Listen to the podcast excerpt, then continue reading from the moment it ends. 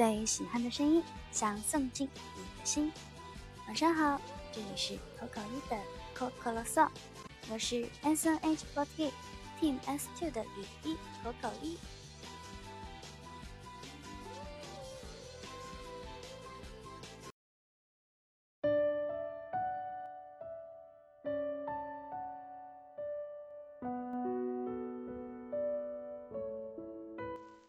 今天呢，要为大家分享来自网易云音乐上面的最后一封投稿了。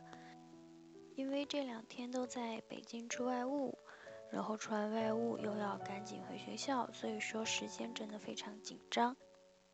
其他的投稿呢，我也会在之后的电台里一一为大家解答。所以说，请投稿的小伙伴们不要心急，也希望大家可以继续积极的投稿。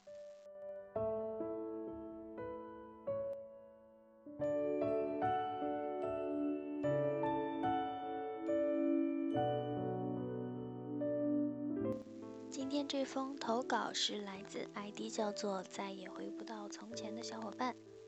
他说：“高考志愿没有填好，我选择了复读。我喜欢了两年半的女生已经上大学了，我们也许只能半年才能见一次。明年我也只会是她的小学弟，什么都比她晚一年。但我真的喜欢她。开学的一星期里。”每天晚上窝在被子里，满脑子都是他的笑容，非常想他。遥远的距离，我和他可能因为缺少联系而又成了陌生人。我还有坚持的必要吗？其实我才看到这封投稿的时候，我就想到了薛凯琪的一首叫做《宫若梅》的歌。这首歌所提及的是电影《一代宗师》里边所提到的爱情故事，嗯，是电影里边章子怡所饰演的那个叫做宫二的角色。唱这一首《宫若梅》的歌手薛凯琪有说过，嗯，他觉得很多人可能也经历过类似的故事，有些时候呢，没有办法拥有的爱情，反而需要付出更多。你喜欢的。也不一定可以拥有，但是能够认识到对方和默默的祝福他，也是一种很浪漫的爱。反正当时一看完这位小伙伴的投稿，我脑子里就突然冒出来这首歌，然后就想到之前看到花絮里边，呃，薛凯琪有提到这样的话。嗯，但是如果说有坚持的必要吗？我觉得这个问题对我来说也好难啊。但是因为我是女孩子嘛，然后提问的这位小伙伴应该不会是个女孩子，应该是个男生。然后我觉得可能男孩子跟女孩子的想法可能也会有出入。嗯，我觉得如果说我是这位投稿的小伙伴的话，因为可能因为我自己比较怂，然后我也挺沉得住气的，所以我觉得我可能只是默默的。喜欢下去吧，但是怎么说呢？我觉得，嗯，不知道你和这个女孩子之间的关系是怎么样的。如果说你们俩本来就是已经认识的朋友，那么我觉得你肯定有坚持联系她的必要。但是这个问题对于我来说，我感觉真的好难哦。但是我觉得，如果你不是在暗恋那个女孩子，你们俩是朋友的话，我觉得真的真的不要放弃跟他的联系。然后同时呢，你也可以把自己变得更优秀，然后朝着他的方向去努力吧。哎，我也不知道我在说什么了。我觉得这个问题可能抛给听众会比较好，因为我相信听我电台的听众里边也是有一些经验非常丰富的小伙伴，对吧？那么在这里也希望今天晚上听电台的小伙伴们，真是太不好意思了，又要麻烦你们了。就像昨天一样，我又抛了一个问题给你们，就是今天晚上给口口一的 Coco Song 提问的这一位小伙伴，你们对于他的问题，你们有什么看法？或者说有过类似经历和经验的小伙伴们，也希望你们可以在电台的评论区或者微博的评论区为这位小伙伴提出你们的意见。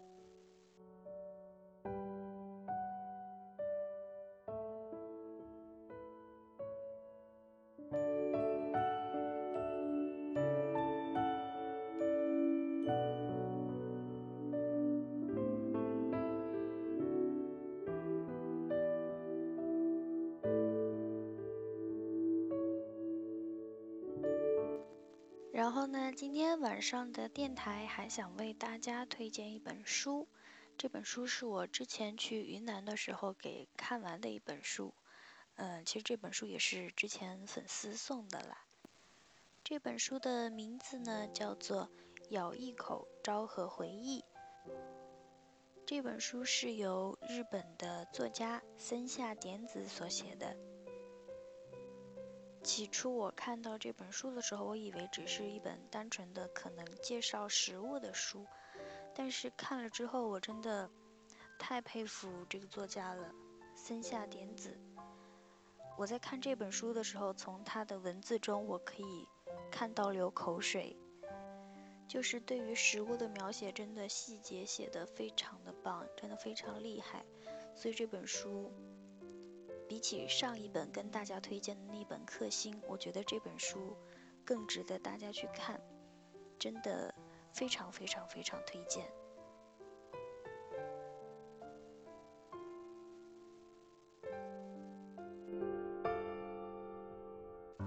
那么今天晚上在电台里边也想跟大家分享一下这本书里边我印象非常深刻，同时也非常喜欢的文字片段。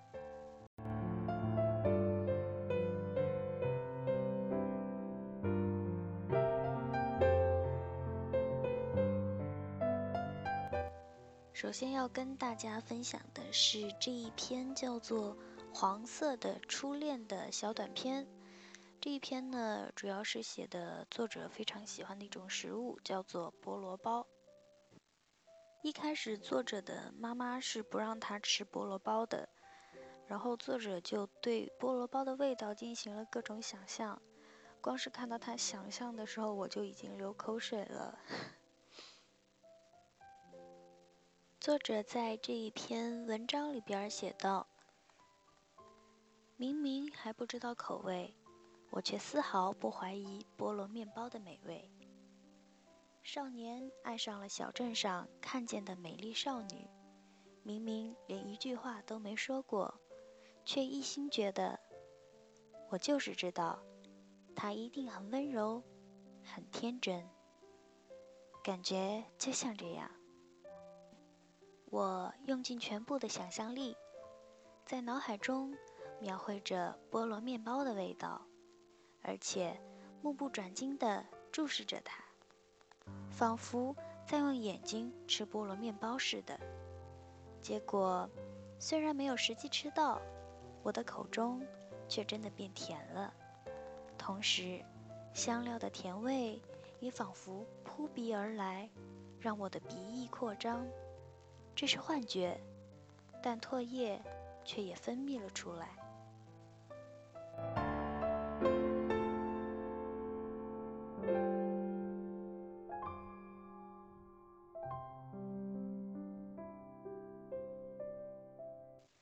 后来呢，作者森下典子就用自己存了好久好久的零花钱，去到了面包店，买来了他人生中的第一个菠萝面包，然后。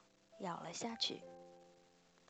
他在书中写道：“我记得的，只有自己一边颤抖着手，一边拿出白色纸袋里的菠萝面包，以及尽情一口咬下去的瞬间散发出的令人晕眩的香料味。然而，在西兰花形状的凸起像土墙一般开始啪啦啪啦的剥落时，我却感到一阵冲击，就像某种东西忽然如假发般剥落时产生“咦”的反应。柠檬黄的凸起剥落后，出现在下方的是白面包，味道平淡的普通面包。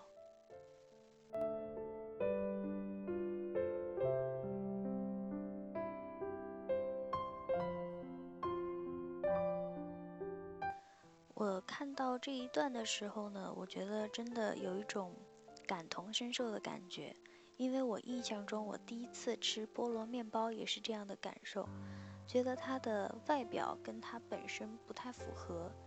也在它表面那一层酥酥的皮剥落的时候，我的心里真的是非常非常失落的。所以我觉得，真的作者写的非常非常的细致。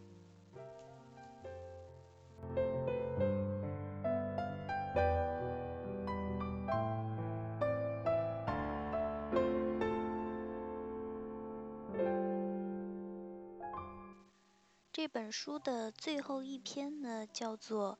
全世界最好吃的东西，这一篇文章也是我个人非常非常喜欢的一篇。作者在这一篇文章里边提到的全世界最好吃的东西，其实是因为作者在初二年级的冬天生病了，然后妈妈用一个叫做雪平锅的锅煮出来的粥。然后之后，只要作者卧病在床的时候，他的母亲就会用那个砂锅，也就是刚才提到的雪平锅，为他煮粥。同样，这一篇让我非常喜欢的不仅仅是作者的文字吧，也是跟刚才菠萝面包那一篇挺像的，我也是有一种感同身受的感觉。看到这一篇文章的时候，其实我已经从云南回来了，正在云南飞上海的飞机上。当时看到，我真的脑海里就出现了以前，在我小学的时候，我第一次扁桃体发炎，好像是三年级的时候吧。那个时候是真的第一次扁桃体发炎，非常难受，然后整个人也说不了话，什么东西都吃不下，并且当时呢又发烧。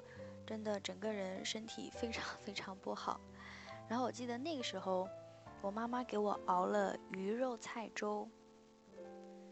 像是我妈妈的话，嗯，我妈妈可能到现在也是，她平时熬的粥都是那种很干很稠的粥。在这里，就是用我爸爸的话来说，就是我爸爸，嗯，喜欢吃我煮的粥胜过于我妈妈煮的粥。因为我妈妈煮的粥是 真的很干很干，就像是泡了开水的干饭。但是我妈妈做的鱼肉粥就不一样了。我妈妈做的鱼肉粥真的跟她平时做的什么菜粥、白粥、南瓜粥、水果粥，跟这些粥都不一样。首先呢，把姜切丝，然后。和鱼一起煮成鱼汤，然后呢，要挑完鱼肚子上面的刺，挑完鱼肚子上边的刺之后，把鱼肉捣碎变成豌豆大小的小鱼块儿，再把菜粥煮熟之后，把鱼肉或者刚才加了姜丝的鱼汤一起倒到粥里熬煮，等刚才的鱼肉块儿全部都煮散。变成丝之后，再加上一点麻油和一点盐，算得上是稀饭，但是呢却很浓稠，滑滑的。偶尔吃到那种没有煮烂的鱼块的时候，我就会觉得很惊喜。如果嗯要怎么形容呢？如果要形容的话，就像是大家在吃鸡蛋仔的时候。偶尔你能吃到鸡蛋仔边缘那种烤的焦焦的部分，就会很惊喜，很有满足感。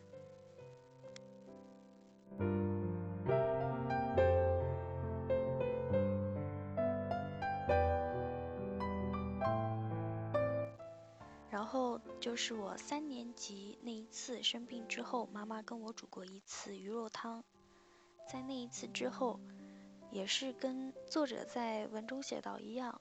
就只要我生病的时候，我就真的非常非常想喝我妈妈做的鱼肉粥。所以说，我觉得这个真的看了这本书之后，又勾起了很多很多很多很多我以前的那些回忆吧。然后这本书真的暴力安利给大家，就真的非常非常推荐大家，真的希望大家一定可以去看一看这一本叫做《咬一口昭和回忆》的书。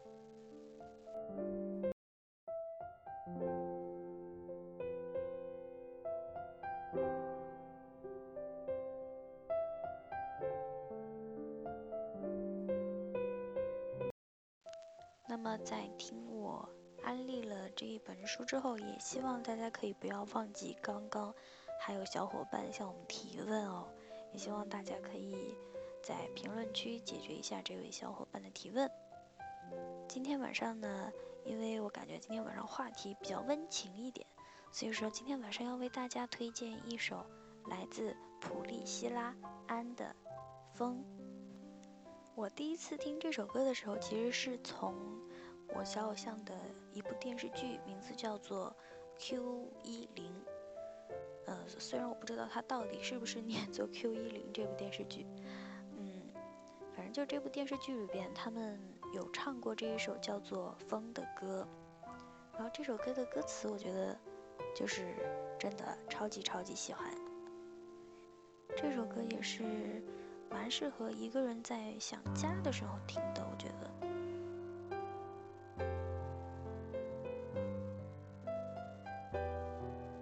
人都会独自踏上旅途，都会思念故土，会有些许寂寞。可即便回首，故乡里不过轻抚着微风而已。人都可能会被人生这块石头所绊倒，可能会梦想破灭。冬天的街道上，梧桐树叶漫天飞舞着，落叶声静静回荡。惦念家乡，可即便回首，故乡里不过轻抚着微风而已。人都经历过恋爱的伤痛，都无法忍住回首的欲望。心有所求，可即便回首，故乡里不过轻抚着微风而已。那便不要回首。凭自己一步步走下去吧，不回首，不流泪的走下去。心有所求，可即便回首，故乡里不过轻轻吹拂着微风而已。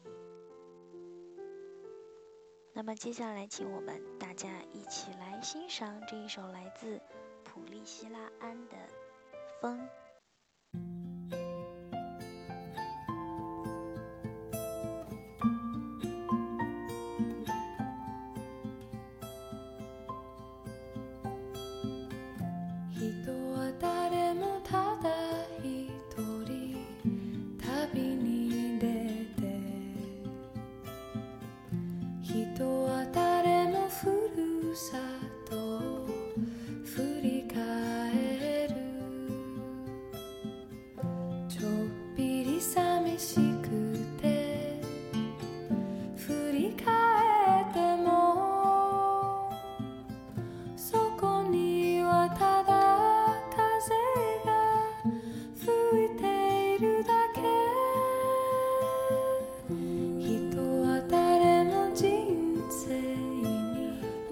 to